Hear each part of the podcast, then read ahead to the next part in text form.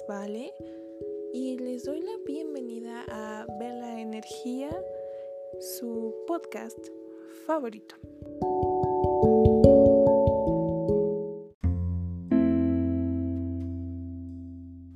Bienvenidos al primer episodio de este podcast donde hablaremos de situaciones cotidianas, de problemas comunes, vistos desde mi perspectiva y donde también les compartiré historias y anécdotas personales. En esta ocasión hablaremos del amor propio.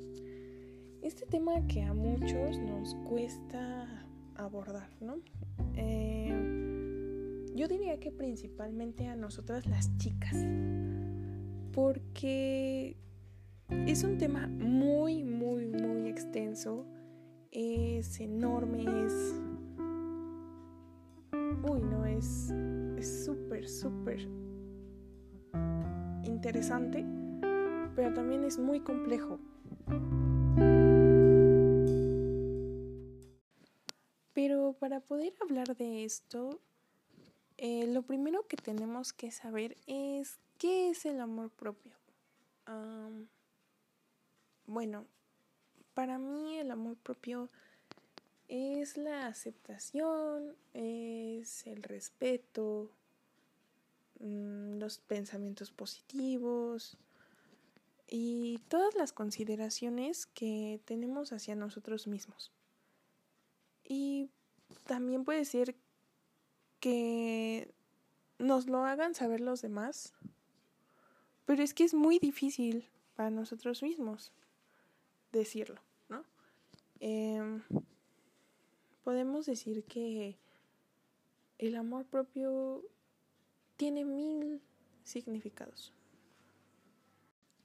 Digo que mil significados ¿por qué? Porque a pesar de que tú lo busques en una plataforma o en internet eh, el significado y te aparezca una definición súper estructurada, tú lo preguntas a otra persona o a varias personas, tus amigos, familiares, ¿qué es el amor propio? Y todas te van a dar un significado diferente. ¿Por qué? Porque es lo que tenemos en nuestra percepción, es lo que nosotros Mm, pensamos acerca de esto, ¿no?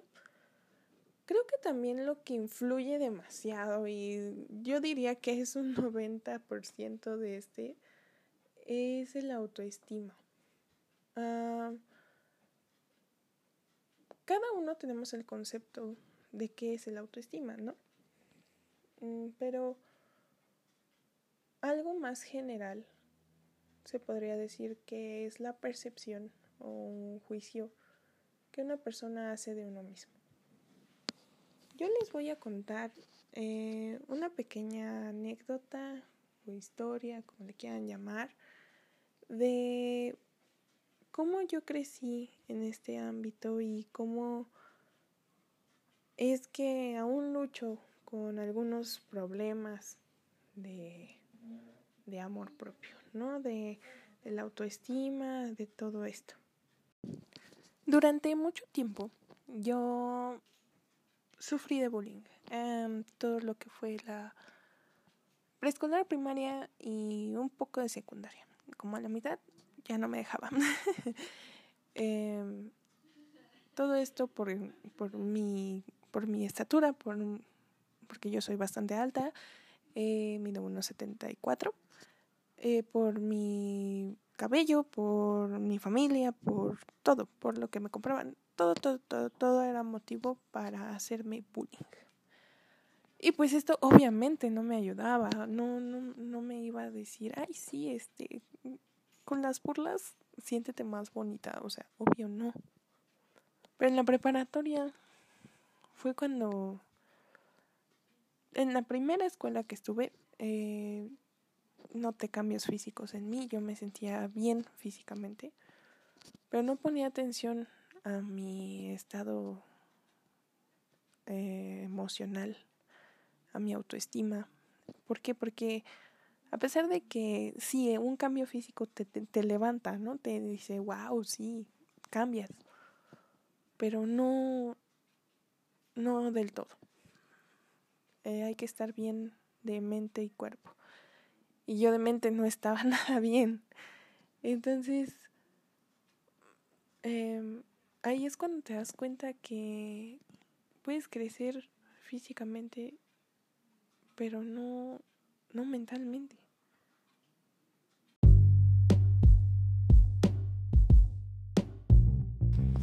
Y digo no mentalmente porque es la verdad, porque puedes sí mejorar tu físico, a lo mejor tus hábitos, pero tu mente se sigue tejiversando con esos pensamientos de ¿qué va a decir la gente? ¿Qué ahora qué me van a decir? Porque siempre, siempre, en todo momento va a existir ese tipo de personas.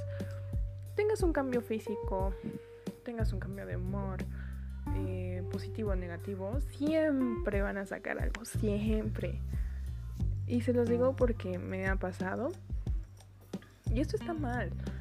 Yo pienso y les digo a los que me escuchan, no hagan eso. No hagan eso porque, en primera, porque a nosotros no nos gustaría que nos hicieran eso, ¿no? Creo que la mayoría de las personas pensamos eso. No nos gusta que nos hagan eso. Y en segunda, porque tú no sabes si una sola palabra le arruina el día a esa persona. Habemos personas a las que nos dicen, en un día nos dicen, es que estás bien bonita. Y toda la semana estamos, pero felices. Y digo estamos porque soy de esas. Entonces, no, no podemos estar agrediendo, no podemos estar criticando a las personas. es ahí donde yo digo que hay que ser egoístas, ¿no? Eh, hay que pensar, ¿qué me gusta a mí? ¿Qué voy a hacer para mí y por mí? ¿Qué cosas tiene de bueno para mí? Cuando tú empiezas a pensar solo para ti, sin exagerar, claro, eres más feliz. ¿Por qué? Porque te, fijas más en tus gustos, te fijas más en tus pasiones. Eh, es como cuando quieres tocar un instrumento.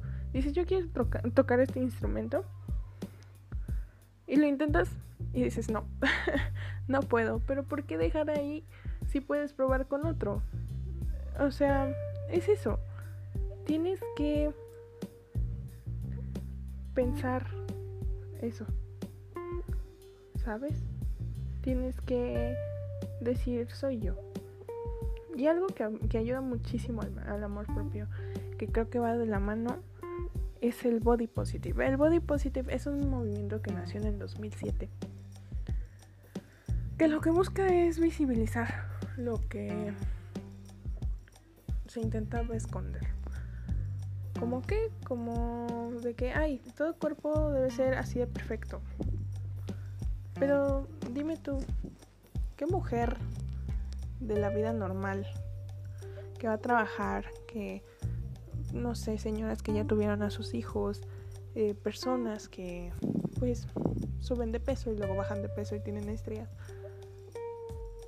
¿A poco ellos son anormales? ¿Somos anormales? Eso es lo que buscaban hacer, hacernos pensar que existía una forma, una imagen para seguir. Y el body positive lo que hace es decirte, ¿sabes qué? Tú tranquila, tranquila porque existen cuerpos como el tuyo, existen cuerpos distintos, gustos distintos. ¿Sí? Pero creo que este tema eh, es, tenemos que tocarlo aparte en otro episodio. Y esto del amor propio lo voy a partir en dos. Voy a hacer dos episodios. Entonces, les agradezco muchísimo el haber escuchado mi podcast. Yo soy Vale y esto es Vela Energía.